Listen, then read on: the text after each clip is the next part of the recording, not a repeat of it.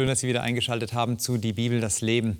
Vielleicht haben Sie letzte Woche die Sendung gesehen und da haben Sie mitbekommen, wie wir über ein System gesprochen haben, über ein babylonisches System, über ein babylonisches Denken, das uns auch etwas vorgaukelt. Heute sprechen wir über das Thema Wahrheit. Wie kann ich mich denn in einem System orientieren mit der Frage der Wahrheit? Was ist denn wirklich wahr? Ich glaube, das ist eine ganz fundamentale und wichtige Frage, die wir uns als Menschen stellen. Und vielleicht müssen wir auch manchmal ehrlich zu uns sein, dass uns die Wahrheit doch gar nicht so recht ist, sondern viel mehr Sicherheit. Denn die Wahrheit hinterfragt uns selbst, hinterfragt Systeme und uns eben als Mensch. Aber darüber reden wir heute und ich lade Sie ein, dran zu bleiben.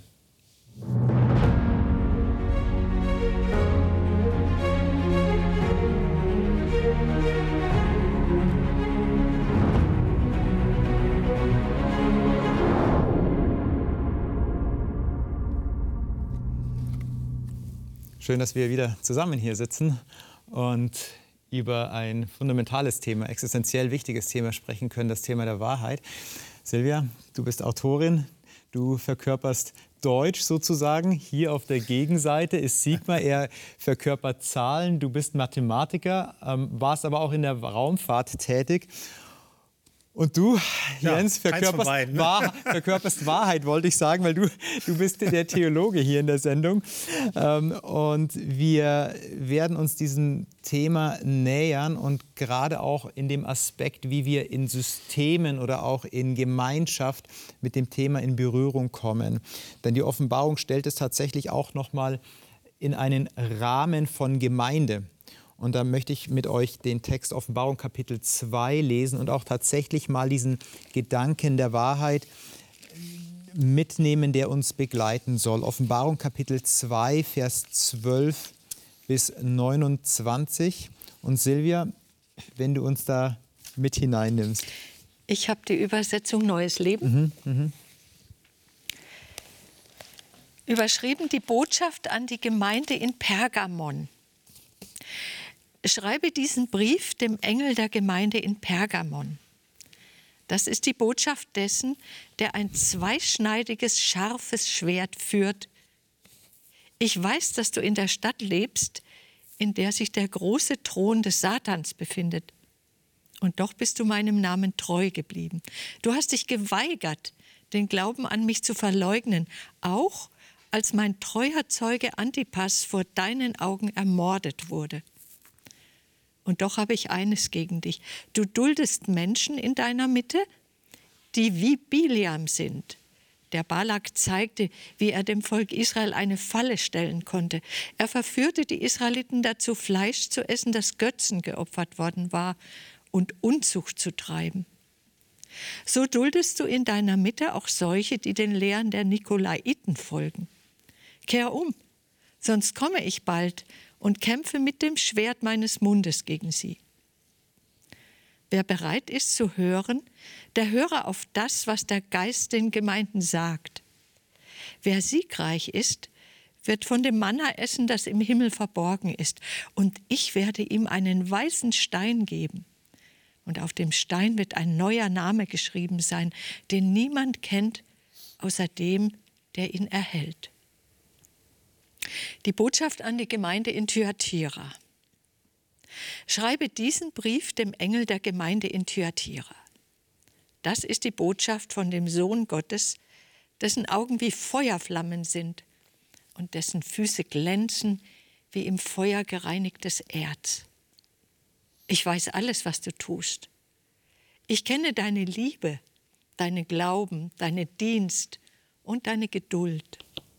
Und ich sehe, dass du darin ständig Fortschritte machst. Aber ich habe eines gegen dich einzuwenden. Du lässt zu, dass diese Frau Isabel, die sich eine Prophetin nennt, meine Diener vom richtigen Weg abbringt. Sie verführt sie dazu, Götzen anzubeten, von dem Fleisch der Götzenopfer zu essen und Unzucht zu treiben. Ich habe ihr Zeit zur Buße gegeben, aber sie will ihr unzüchtiges Verhalten nicht aufgeben. Deshalb werde ich sie aufs Krankenbett werfen, und alle, die mit ihr Unzucht getrieben haben, werden leiden, wenn sie sich nicht von den bösen Taten dieser Frau abwenden. Ich werde ihre Kinder töten und alle Gemeinden werden wissen, dass ich der bin, der die Gedanken und Absichten eines jeden Menschen kennt. Und ich werde jedem von euch geben, was er verdient. Aber ich habe auch eine Botschaft an die übrigen in Thyatira, die dieser Irrlehre nicht gefolgt sind, die die Tiefen des Satans, wie sie es nennen, nicht erkannt haben. Ich werde nichts weiter von euch verlangen. Ihr sollt nur festhalten, was ihr habt, bis ich komme. Wer siegreich und bis zum Ende mir gehorsam ist, dem werde ich Macht über alle Völker geben. Er wird mit eisernem Stab über die Völker herrschen und sie wie Tontöpfe zerschlagen. Und er wird Macht haben, wie auch ich von meinem Vater Macht empfangen habe. Und ich werde ihm den Morgenstern geben. Wer bereit ist zu hören, der höre auf das, was der Geist den Gemeinden sagt. Das sind, sind ganz viele Verse jetzt erstmal gewesen, die wir äh, hier gehört haben. Und da sind auch wieder ganz viele Bilder, die die Offenbarung aufmacht.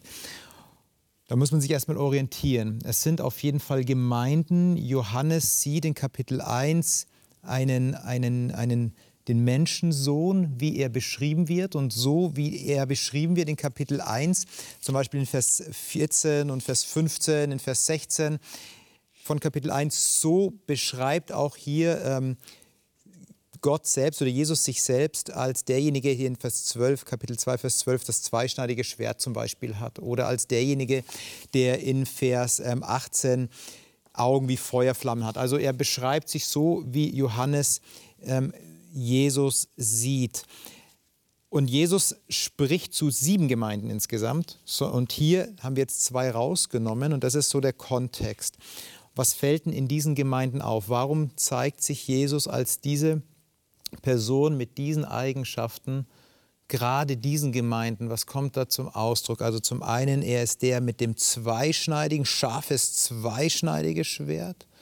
Und auf der anderen Seite Thyatira mit den Augen wie Feuerflammen.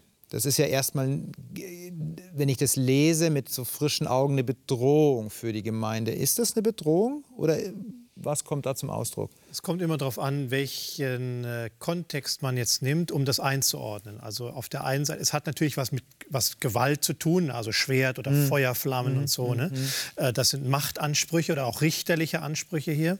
Und die Frage ist natürlich, äh, äh bezieht sich das auf die Gemeinde, mhm. diese, äh, diesen, diese Aspekte Jesu, oder bezieht sich das auf die Umwelt, die die Gemeinde bedroht? Denn das Christentum ist ja sehr jung noch. Äh, die äh, Gemeinden ähm, sind alle in der heutigen Türkei, also in Kleinasien. Und äh, das Christentum muss sich gegen eine komplett heidnische Umwelt durchsetzen, mhm. mit aller Bedrohung und Verfolgung. Mhm. Ja. Und wenn dann Jesus auftritt als derjenige, der, als, der, der hier die Gewalt hat, ja, dann ist es ein Trost für die Empfänger zu wissen, nicht der Staat oder die Unterdrücker haben die Gewalt über uns, sondern es ist Jesus, der mhm. letztlich die Gewalt hat. Mhm. Ich habe da mal eine Frage an den Theologen.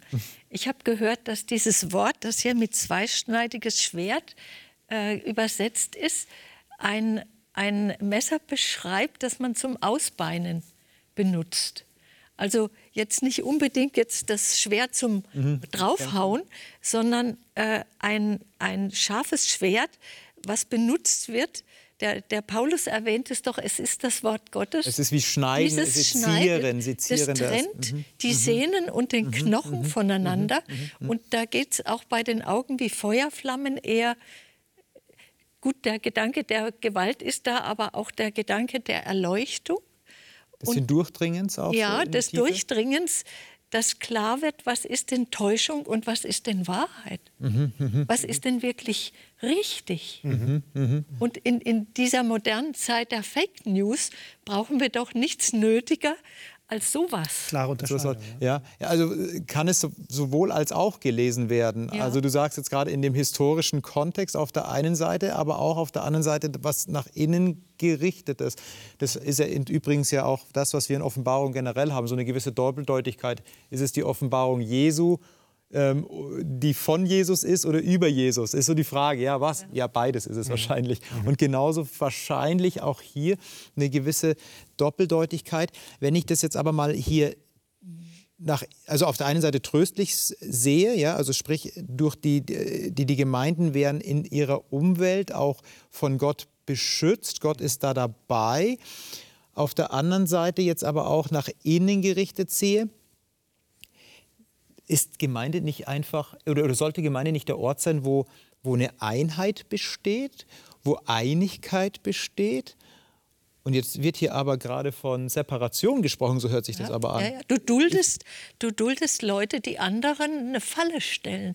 Du duldest auch die, die Isabel. Mhm. Die Isabel, das war ja damals die heidnische Priesterin der Ishtar, der Astarte, mhm, mhm, die diese Sexkulte nach Israel reinbrachte. Mhm. Du duldest die. Mhm, mhm. Und das ist ja eher hier Trennung. Also nicht, Separation, ja. nicht äh, tolerant alles rein, sondern Moment mal, hier ist was Gefährliches, mhm, das muss hier raus. Das sind ja immer beide Aspekte, ne? sowohl Lob als auch Tadel. Genau, es fängt erst mit dem Lob an, genau. ganz klar, genau. ganz klar. Ähm, wir kommen gleich mal auf Isabel gleich zu sprechen, aber zuvor ähm, finde ich den Aspekt sehr spannend, dass ähm, es genannt wird hier, ich weiß, wo du wohnst, in Vers 13, wo der Thron des Satans ist. Was ist denn der Thron des Satans? Kann man sich gleich mal fragen. Und es geht aber weiter. Du hast an dem Glauben festgehalten, in der Zeit als Antipas, mein treuer Zeuge, Martys, also äh, das ist, da steckt schon das Wort Märtyrer drinnen, ja, der wurde getötet, da wo der Satan wohnt. Also da ist einer aus der Gemeinde, der wird exemplarisch herausgenommen, er ist der Märtyrer. Und jetzt sagt er aber, ich habe aber gegen dich, dass du die Lehre Biliams duldest oder Leute, die die Lehre Biliams vertreten, duldest. Also da ist, sind auch zwei Pole. Vielleicht lass uns mal klären, was ist denn die Lehre Biliams? Also wir haben ja die Erklärung im Text weiterlaufen in äh, Vers 14 äh, und so, da, dass hier äh, Bezug genommen wird auf eine Begebenheit im vierten Mosebuch, mhm. wo sozusagen das Volk Israel auf seiner Wüstenwanderung, ins, ins, die Wanderung ins Heilige Land, von Heiden bedrängt worden ist. Und die konnten die nicht überwinden, weil Gott bei ihnen war, sie beschützt hat. Und Biliam war ein Prophet Gottes der sich aber durch Geldzahlung oder durch Bestechung hat dazu führen lassen, dass er dem heidnischen König Tipps gegeben hat, wie er den Schutz Gottes sozusagen abbauen konnte, mhm. ja? mhm. Äh, durch Götzendienst und Hurerei sozusagen, ja? äh, durch ein, Sitt, ein, ein, ein, sittenloses Verhalten des Volkes, dass Gott sich abwenden musste und der mhm. Schutz nicht mehr gegeben war und die Heiden dann sozusagen das Volk Gottes angreifen konnten. Mhm. Mhm. Das ist das, der Gedanke, der hier hintersteht. Genau, und dann wurde auch tatsächlich nochmal Gericht gehalten nachdem Israel, so heißt es an dem Text, gehurt hat. Wie ist denn das aber möglich, auf der einen Seite so ganz klar, so fundamental festzuhalten an Glaubensaspekten, dass sogar der Tod, der Tod eines Gemeindeglieds oder ähm, von Antipas hier beschrieben wird und auf der anderen Seite eine scheinbare Akzeptanz von den Lehren Biliams? Also ich habe das Gefühl, dass sagen wir, im Alten Testament schon Gott eine klare Trennung will. Auch als sie das Land Kanaan eingenommen haben, alle müssen vertrieben werden, alle müssen weg, sodass also keine Mischung entsteht. Hm. Nur ich frage mich, ob eine Gemeinde, und du hast ja auch angesprochen von heute, so diese Konformität haben kann. Mhm. Mhm. Ähm, äh, wir haben verschiedene Nationen in der Gemeinde, äh, wir haben verschiedene Richtungen. Wir haben verschiedene Ansichten. Eigentlich auch Erkenntnisstände. Ja. Ja. Äh, ihr solltet schon längst Meister sein, aber ihr habt immer noch die Milchnahrung. Mhm. Und alle sind zusammen in der Gemeinde. Wenn ich jetzt klare Kriterien habe, dann müsste ich doch wahrscheinlich 90 Prozent. Und vielleicht wird jemand anders mich auch aussortieren. Mhm. Ja, und das ist, glaube ich, die Problematik, dass wir wahrscheinlich auch Akzeptanz von anderen Sachen brauchen mhm. oder Kompromisse. Und, und das ist jetzt eine ganz spannende Frage, die ja. hier ein Spannungsfeld aufmacht, die sich, das sich sozusagen schon von Anfang an im Alten Testament bei der Gründung des Volkes Israels bis hin ins Neutestamentliche hin zeigt. Nämlich die Frage, das Volk Gottes steht immer in einem Spannungsfeld zwischen der Anpassung Mhm. Anpassung an die Umstände, an das Äußere, an die Gesellschaft, in der man lebt und so weiter. Oder der Abschottung, also die, sich, sich segregieren, sich abzugrenzen und ein kleines Häufchen für sich zu bilden. Ne? Mhm. In Israel, das hattest du ja gerade erwähnt, war das einfacher, weil das Volk in Palästina oder im, im verheißenen Land ähm, eine nationale oder eine staatliche Größe war, die relativ homogen war. Ne? In der neutestamentlichen Gemeinde ist das deswegen schwierig, weil es diese nationale Größe nicht mehr gibt, sondern das, der christliche Glaube ist überall, ja? überall, egal in welcher Nation und so weiter. Und jetzt in einer Gemeinde zu sein oder an Gott zu glauben, mitten in einem völlig heidnischen Umfeld, das ganz dem widerspricht, was, was ich an, an Überzeugungen habe, das ist jetzt eine große Herausforderung für die neutestamentlichen Gemeinden, mhm. mit der sich die Frage stellen müssen, wie du sagst, wie weit darf ich gehen? Ja, wo, wo, ist, also, wo kann ich mich anpassen und wo muss ich mich zurückziehen? Mhm. Ich denke, da geht es immer wieder um die Frage der Anbetung. Mhm. mhm. Das Problem bei beiden Gemeinden war, dass sie dann Götzen angebetet und verehrt haben und die, die Prinzipien der Liebe und, und des Respekts vor dem anderen dadurch missachtet haben. Mhm, mh, mh. Na, indem man Gott nicht mehr an die erste Stelle setzt, sondern Götzen. Und das war immer wieder verbunden auch mit sinnlichen Dingen, mit der eigenen Bequemlichkeit, mit dem eigenen Nachgeben. Das ist, du hast gesagt, wir leben hier in einer christlichen Umgebung. Wie christlich ist das denn? Mhm. Ist nicht eigentlich heute die, das eigene Belohnungssystem der höchste Gott? Ich tue das, was mir am meisten äh, Befriedigung gibt, und zwar hier und jetzt, sofort. Das ist halt, ja. Also, um das mal aufzugreifen, auch ich, ich glaube auch die, die rote Linie, von der du sprachst, die ist da äh, überschritten, wo Gott es hier selber äh, als, als Linie äh, kennzeichnet. Also Götzendienst wäre sozusagen, es erinnert mich so ein bisschen an die zwei Tafeln des Gesetzes, mhm. der zehn Gebote. Ja? Mhm. Auf der einen Seite haben wir ja die, die Gebote, die Gott gegenüber zu beachten sind, also keine anderen Götter haben, äh, Namen nicht missbrauchen und so weiter. Und auf der anderen Seite haben wir diese ethische Komponente in der zweiten Tafel, die so die mitmenschliche äh, Nächstenliebe. Komponente, ja. Nächstenliebe ja, ja. Und, und nicht stehlen, nicht morden und so weiter, mhm. dass das nicht Ehebrechen anspricht. Und hier haben wir beide Aspekte, ja? also Götzendienst, da wird Gott nicht geachtet und Unzucht, da wird die zweite also das Gebot des Ehebruchs und so weiter missachtet. Ja? Mhm. Ähm, das heißt, hier ist wohl eine Grenze zu ziehen, was die sittliche, die ethische Ebene angeht, in der Beziehung zu Gott und zu Mitmenschen. Und da sagt Gott, da gibt es kein Anpassen. Ja? Mhm. Da ist eine klare Grenze. Jetzt ist natürlich die große Frage, und äh, die, die muss man sich als Gemeinde stellen, als Gemeinde oder Kirchengemeinde stellen. Es gibt ja die einen, die ganz klar sagen, ja, aber dein Verhalten, die Art, wie du anbetest, du machst es mit ganzem Herzen für dich, aber jemand sagt, nee, nee, das zweischneidige Schwert. Ich separiere jetzt hier und sage, eigentlich ist das, was du machst, eigentlich ist dein äh, christliches Ausleben Götzendienst. Denn es ist nicht so und so, Punkt, Punkt, Punkt. Ich glaube, solche Dinge äh, kennen wir ja auch. Ähm, dass andere Menschen sich nun jetzt als diejenigen aufspielen, die äh, eine gewisse richterliche Funktion haben und sagen, mhm. das geht, das nicht. Was geht da oder was passiert da? Ja, ähm vielleicht antworte ich nicht so direkt auf diese, auf diese Frage, aber mir ist noch durch den Kopf äh, gekommen, wir müssen ja auch unterscheiden, in der Bibel werden Ideale vorgestellt. Mhm. Ähm, ich sollte äh, Gott von ganzem Herzen, von ganzer Seele lieben. Da werden Ideale vorgestellt und das ist auch gut so. Mhm. Aber auf der anderen Seite sehen wir auch in der Bibel Beispiele, wo diese Ideale nicht ganz erreicht werden. Und das ist rein menschlich. Mhm. Wir kennen auch in, in Korinth, die Gemeinde war auch zerstritten oder waren auch Streitigkeiten in der Gemeinde Korinth. Mhm. Und damit muss man leben. Und ich glaube auch heute, wenn du jetzt angesprochen hast, Ehebruch und, und andere Sachen, das gibt es auch in der Gemeinde. Es wird zwar äh, bemängelt, aber das ist das Leben. Mhm, Und ich glaube, wir müssen da schon unterscheiden. Der Anspruch ist sicherlich das Ideal, aber wir werden es nicht erreichen. Mhm.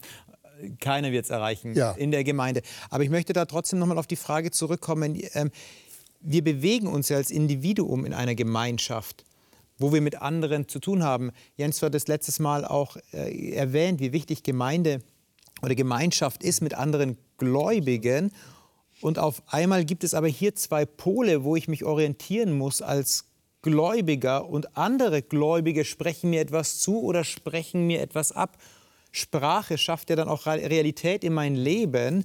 Ähm, wie geht ihr denn damit um oder was würdet ihr denn jemanden raten, der sich genau in so einer Spannung befindet, auf der einen Seite zwischen, zwischen dem, was Menschen sagen und dem, dogmatischen Anspruch oder dem eigenen dogmatischen Anspruch, den diese Menschen mitbringen, oder aber auch der eigenen Individualität, Glaube zu leben? Oder gibt es da gar keinen Spielraum? Eine sehr spannende Frage, sehr spannende Frage. Also ich sehe auf der einen Seite, dass die Texte beide Gemeinden, sowohl äh, Pergamon als auch dann Thyatira, die Richterfunktion nicht in die Hände von Menschen geben, mhm. sondern es ist Gott, der es macht. Mhm. Ja? Also die letzten Verse jeweils behandeln ja davon, äh, also Vers 16 zum Beispiel, äh, dass ähm, Gott sie aufruft und mhm. sagt, der Zustand ist nicht akzeptabel, sondern du musst Buße tun. Also erstmal der Aufruf zur Buße mhm. bedeutet, ich muss umkehren. Ja? Und ich denke, jeder Christ, auch in der Gemeinde, muss man sich immer wieder fragen, wo ruft mich Gott zur Buße? Ja? Mhm. Wo äh, muss ich mein Verhalten ändern? Wo muss ich mich neu nach Gott orientieren? Ja? Mhm. Wo bin ich vielleicht Kompromisse eingegangen oder gibt es Dinge, die, die ich ändern muss oder kann ja? und die nicht ideal sind? Ne? Äh, das heißt, das Ideal muss immer wieder neu der Ausrichtungspunkt sein. Und das Zweite ist, das Gericht, was hier beschrieben wird, also Krieg führen mit dem Schwert ja. meines Mundes ja. und so. Ja. Ne? Oder hier äh, aufs Bett schmeißen, auf das Krankenbett mhm. legen und, mhm. und so weiter. Bedrängnis äh, führen.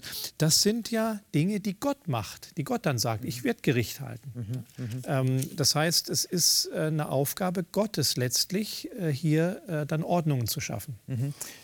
Aber könnte ich daraus schließen, dass eine Gemeinde nach diesem Prinzip geht, sagen wir, laissez-faire? Jeder lebt nach seiner Fasson. Gott wird schon machen, so nach dem Motto willst du jetzt wahrscheinlich sagen. Ja, und zwar äh, sage ich mir dann als Gemeindeglied, ich nehme das Wort aus der Bibel, warum sehe ich den Splitter bei dir im Auge mhm. und sehe meinen eigenen Balken nicht? Mhm. Also heißt es doch, ähm, tu du und tu du, was ihr wollt. Ich habe einen größeren Balken im Auge. Äh, Gott ist der Richter. Das hast du ja auch gesagt. Es ist nicht das Volk, was richtet, sondern Gott ist der Richter. Also kann ich sagen, muss ich mich jetzt als Richter aufspielen mhm, und muss dir sagen, also Fabian, da nicht? Mhm, mhm. Oder sehe ich nur mich jetzt selber und sage, also da ist ein großer Balken drin. Ja, ja, ja. Durch den Balken sehe ich deinen Splitter gar nicht mehr. Wenn du einen Balken im Auge hast, ist ja noch auch man, man ist meistens tot, muss man auch sagen. Ja, also, und, äh, ich denke, das ist eine Frage der Seelsorge. Mhm. Diese Gemeinde da in Thyatira, die hatte sehr viel Liebe, sehr viel Dienst. Die war sehr tolerant, sage ich jetzt mal. Aber die, die Grenzen der Toleranz sind da, wo, wo Orientierung gefragt ist. Du hast von dem Ideal gesprochen. Ich denke, vom Ideal sollte man nicht runtergehen. Also in der, in der Seefahrt und wahrscheinlich auch in der Luftfahrt orientiert man sich ja auch nach Fixpunkten mhm, mhm, mhm. und die sollte man nicht verrücken. Da sollte man nicht den Maßstab runter äh, dividieren, bloß weil man sagt, äh, ich kann nicht den Mond küssen, also gibt es den Mond nicht. Mhm, also das Ideal hochhalten, aber barmherzig sein, wenn der andere sich zwar ausstreckt, aber es hat nicht geklappt. Hm. Und, und da ist dann Vergebung. Und es da. macht es komplex natürlich. Ja. Es ist kein Schwarz-Weiß, sondern es hat auch immer Schattenseiten. Das eine eine ganz klare ähm, eine ganz klare Ausrichtung in die eine Seite. Vielleicht fällt dann das andere doch runter. Und ähm, dass sich diese beiden Bereiche doch berühren dürfen, also sprich Barmherzigkeit, aber Klarheit. Ja das fällt uns dann oft schwer. Naja, gut, es sind auch noch, ich würde noch gerne zwei Aspekte unterscheiden. Also einmal den Aspekt des Gerichts insofern, als es ums ewige Leben geht. Ja? ja. Und da macht die Bibel ganz unmissverständlich deutlich, auch hier, das ist Gottes Sache. Ja? Mhm. Gott bestimmt, wer das ewige Leben bekommt und wer. Und kein Mensch, mhm. mhm. kein Kirchenleiter, kein Kirchenfürst kann bestimmen, ob du gerettet wirst oder nicht. Das macht Gott. Ja? Das legt Gott fest. So. Das Zweite, das ist auch Gottes Sache. Das dürfen wir uns nicht anmaßen als Menschen. Das Zweite ist natürlich, natürlich die Frage, wie, ich, wie gehe ich mit der Gemeinde um und gebe ich der Gemeinde Orientierung und äh, gehe vielleicht auch da äh, ins Gericht in, im Sinne von äh, Scheidung ausführen oder gewisse Dinge klarstellen, Ideale hochhalten und so weiter.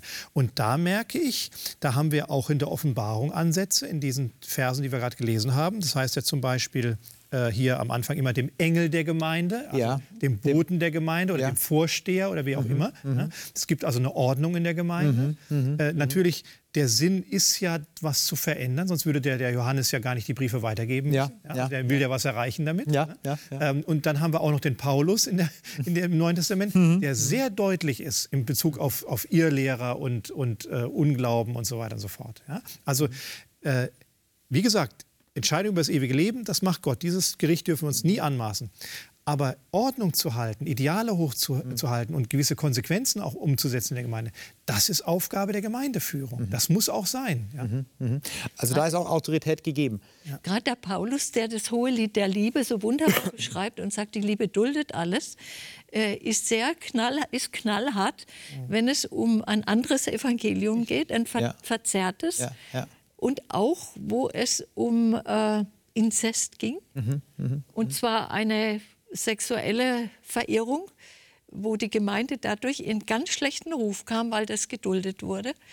Und ich nenne jetzt nur mal sexuellen Missbrauch oder mhm. Vergewaltigung mhm. oder so, ist auch in kirchlichen Kreisen leider passiert.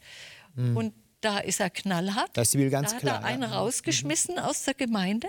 Mhm. Aber nach einiger Zeit hat er gesagt, komm, er hat sich geändert, vergebt ihm wieder, nimmt ihn mhm. wieder auf. Mhm. mhm. Also ich denke, diese, diese Schärfe hier muss auch sein, um die anderen zu schützen. Mhm. Denn mhm. die, die Folgen von diesem unzüchtigen Verhalten, mhm. Porneia steht da, ja? Ja, ja. Die Folge von Pornosucht, von äh, Päderastie, von all dem, die macht doch krank, die zerstört Familien. Mhm, Und das, was wir heute sehen, ist doch, dass die Menschen nicht mehr liebesfähig sind, weil sie als Kinder schon traumatisiert wurden. Mhm, mh.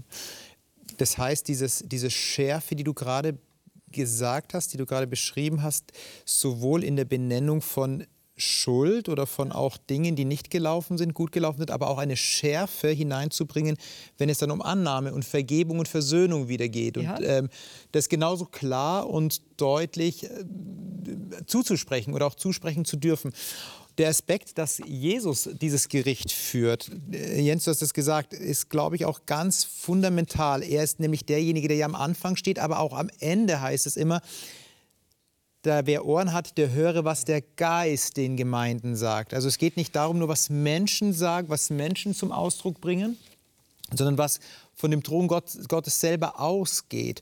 Ähm, also da merkt man schon, da hat der Mensch oder wird der Mensch auch in seine Grenzen gewiesen. Jesus ist der, der diese Gemeinden hier anspricht. Aber Jesus hat ja auch einen sehr intensiven Selbstanspruch, den er definiert. Und den beschreibt in Johannes Kapitel 14, Vers 6. Und Sigmar, wenn ich dich bitten darf, ja. diesen Text uns kurz zu lesen, denn, denn dort beschreibt er, mit welchem Anspruch er auch hier in den Gemeinden eigentlich ja. ähm, das Wort eröffnet. Ich, äh, auch wie die Luther mhm. von, neun, äh, von 84 Jesus spricht zu ihm, ich bin der Weg und die Wahrheit und das Leben. Niemand kommt zum Vater, denn durch mich. Okay, vielen Dank. Das ist schon eine gewagte Aussage. Eine fast absolute Aussage, so kann man diesen Text ja auch lesen. Ich bin der Weg, die Wahrheit und das Leben. Die Frage, die sich da sofort aufdrängt, ist ja, wie erkenne ich denn die Wahrheit, wenn es um Wahrheit geht? Wie erkenne ich das? Also die Wahrheit ist in der Bibel, hat immer zwei Aspekte, glaube ich. Einmal diesen, das, was wir unter Wahrheit verstehen, so diesen abstrakten, inhaltlichen Begriff, also wahre Dinge, ja, äh, wahre Aussagen oder sowas. Ne? Äh, so was diesen proportionalen, inhaltsmäßigen Sachen mhm. angeht. Ne? Also die äh, ähm, Proposition, der Inhalt, die Wahrheit, Übereinstimmung. Aber äh, die Bibel macht eben auch deutlich, dass Wahrheit mehr ist als nur Inhalt oder Sachen oder Dinge, sondern mhm. es ist eine Person, eine Beziehung. Ne? Mhm. Und äh, diese Beziehung sagt Jesus, ich bin das. Also mhm. die, die Beziehung zu mhm. Gott und die ähm, Gott selber als Person, Jesus als Person, drückt Wahrheit aus, ist Wahrheit. Mhm. Mhm. Und das ist mehr als nur die Richtigkeit oder die Korrektheit von irgendwelchen Aussagen. Korrigiert mich, wenn ich das falsch sehe, aber ist nicht dieses griechische Wort Pistis, zugleich Vertrauen, Glaube Treue. und Treue. Treue. Mhm. Also hat mhm. dieser Wahrheitsbegriff ja. noch viel mehr mit Beziehung, mit Liebe zu mhm. tun, mhm. mhm. als nur mhm. was Theoretisches was Erkennen. Ja? Ja, ja? Und in der Treue steckt ja auch mit drin, dass ich da eine Liebesbeziehung eingehe, eine Lebensbeziehung. Ja. Würde auch das hebräische Emet widerspiegeln, das auch so einen Beziehungsaspekt hat. Ähm, wenn ich aber über Wahrheit spreche und wenn ich jetzt hier Wahrheit jetzt nicht nur als wahre Dinge sehe, sondern auch in den Beziehungsaspekt hineingehe, dann stellt sich mir aber doch eine Frage. Auf der einen Seite bin ich an Wahrheit interessiert und auf der anderen Seite ist meine Wahrnehmung auch beschränkt, muss man sagen. Jeder hat seine Wahrnehmung, wie er eine Person wahrnimmt, wie er, ein, ähm, wie, wie er Glaube wahrnimmt, wie er es persönlich gestaltet. Inwieweit, inwieweit kommt ihr mit der Spannung zurecht, in eurem eigenen Leben auch von der eigenen Wahrnehmung und wie ihr Jesus als Person oder hier in der Bibel wahrnehmt, überzeugt zu sein, was ja auch ganz wichtig ist für das Glaubensleben, eine Überzeugung zu haben. Und auf der anderen Seite aber trotzdem offen seid für, für neue Gedanken, offen seid für ähm, Fragen oder offen seid für neue Erkenntnisse oder Überzeugungen. Wie, wie geht ihr mit der Spannung um und wie begegnet ihr dem? Das ist eine sehr gute Frage. Ich glaube, das sind, ähm, das sind viele Facetten, die, die das, äh, ähm, zum, das berühren mit. Ich glaube, ein, ein Stück weit ist auch, äh, spielt auch ein Alt, das Alter eine Rolle. Mhm, ja? also meine Überzeugung bildet sich ja nicht so zack von, von jetzt auf Mhm, nachher, sondern das wächst ja. Ne? Und je älter ich werde, je mehr Erkenntnis ich bekomme und so weiter, desto größer wird mein Horizont und desto mehr äh, Dinge äh, ändern sich vielleicht auf der einen Seite, auf der anderen Seite festigen sich auch viele Dinge. Ja? Also ich glaube, dieser Gesamtrahmen, in den ich Dinge einordne, der ist sehr wichtig. Und wenn Dinge kommen, die da nicht reinpassen, dann werden die es schwerer haben, von mir als Wahrheit anerkannt zu werden, als wenn ich Dinge einfach integrieren kann, die ich noch nicht wusste vorher, ja? die aber reinpassen in mein Gesamtkonzept. Vielleicht darf ich noch ein zweites Wort zu, äh, dazu anfügen. Ähm, zu dieser Wahrheit für mich gehört auch irgendwo die Möglichkeit der Nachvollziehbarkeit der Aussage. Also ich sage mal so, für den Hinduisten kann die hinduistische Lehre auch die Wahrheit sein, für den Buddhisten auch und für den Moslem auch. Und für den Christen ist es für mich die Bibel. Und ich glaube, da kann ich jetzt nicht mit dem Hinduisten streiten und kann sagen, äh, ich habe die Wahrheit und du hast sie nicht. Weil das, glaube ich, eine sehr persönliche Sache ist.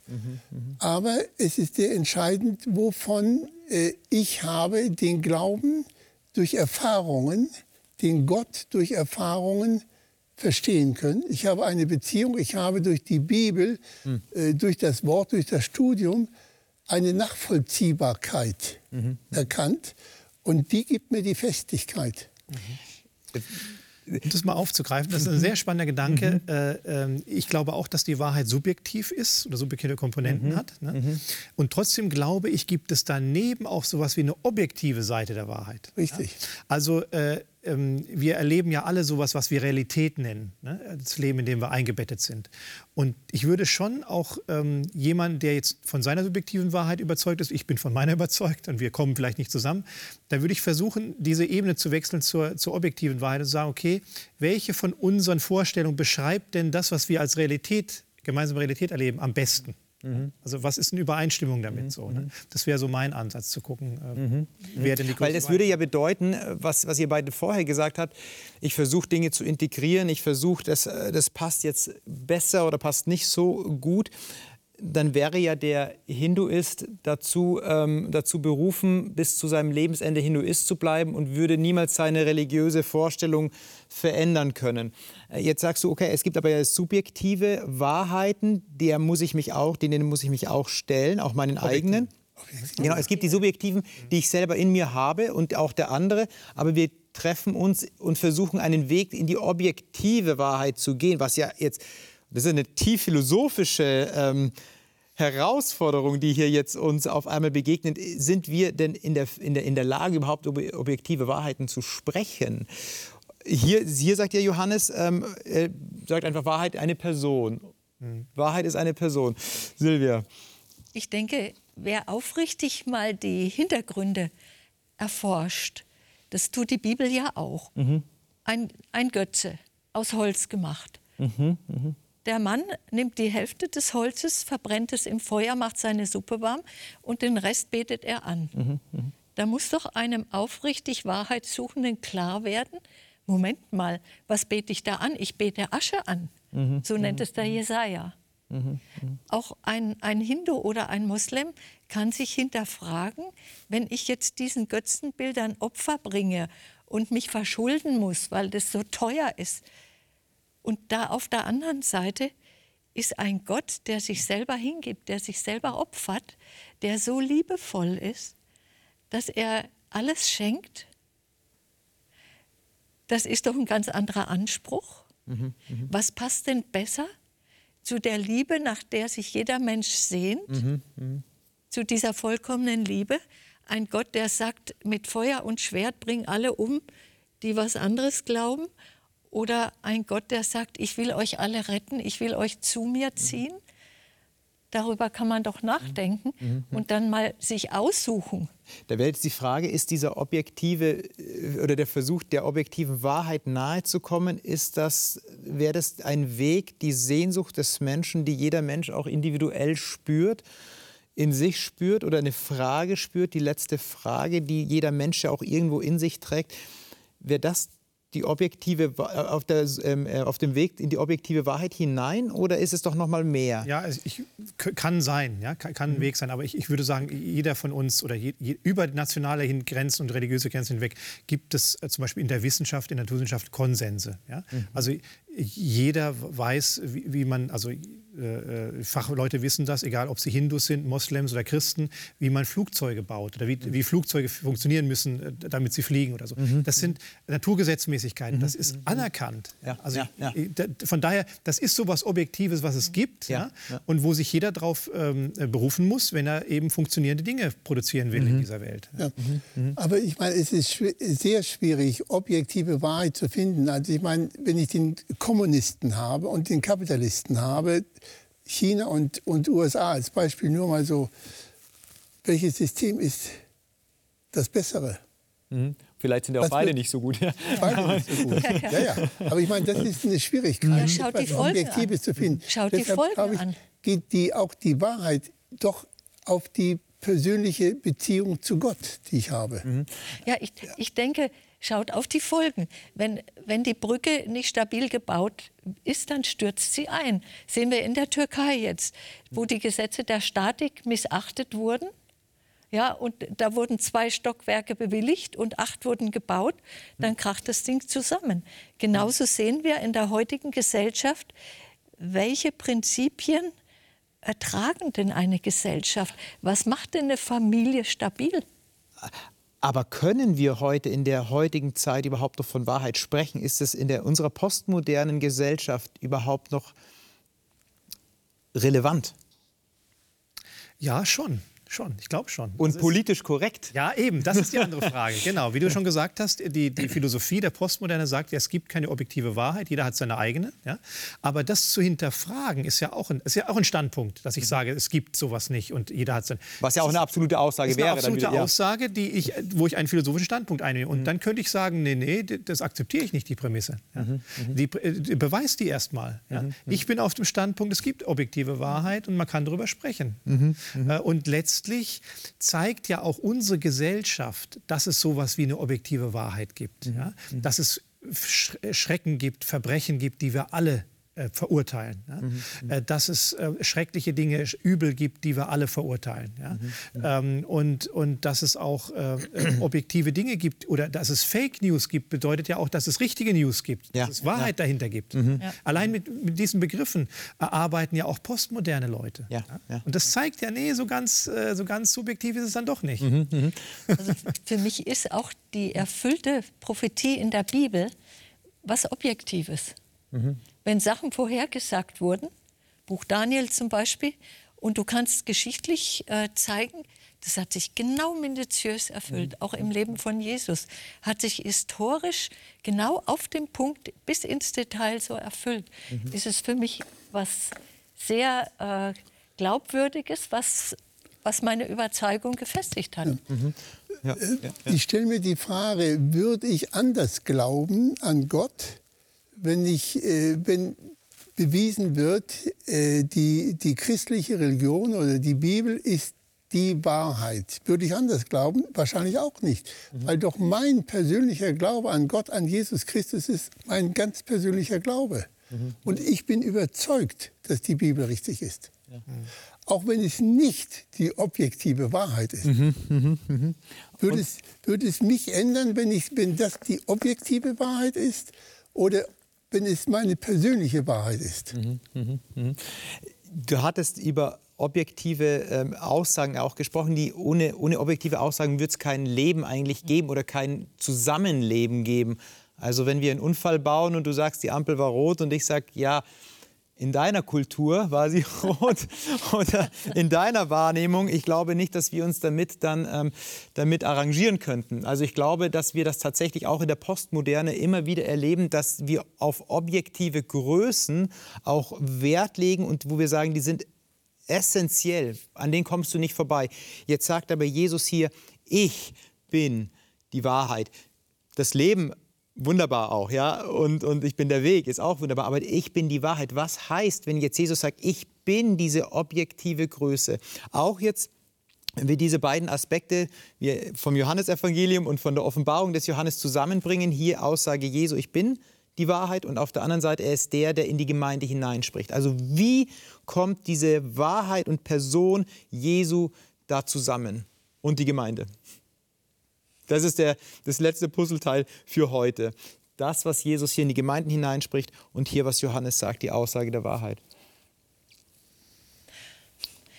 Indem ich über ihn etwas erfahre und anfange, ihm zu vertrauen, ihn immer besser kennenlerne, entsteht eine persönliche Beziehung, eine Vertrauensbeziehung, eine Liebesbeziehung sogar. Mhm.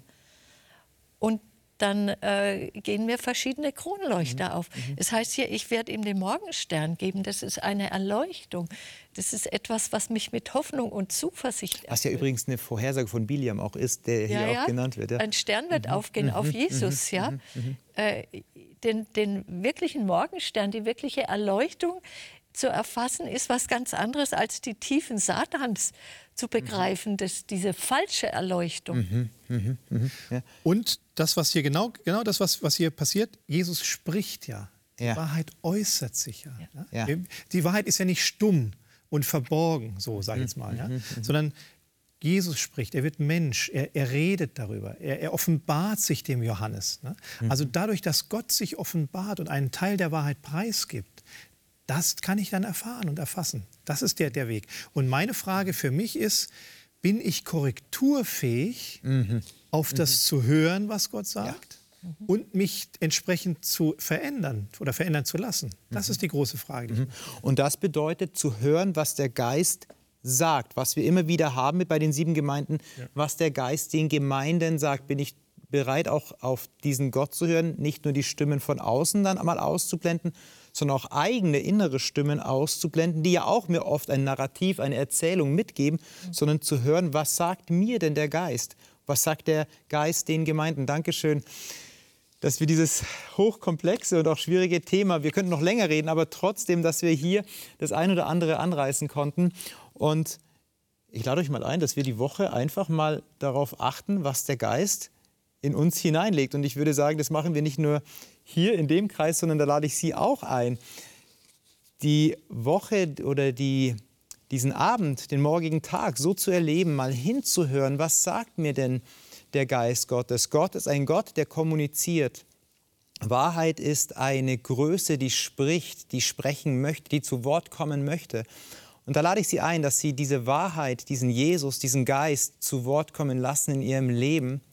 Manchmal um zu trösten, getröstet zu werden, aber auch manchmal, dann wird es ein bisschen schmerzhaft, um auch Korrektur zuzulassen.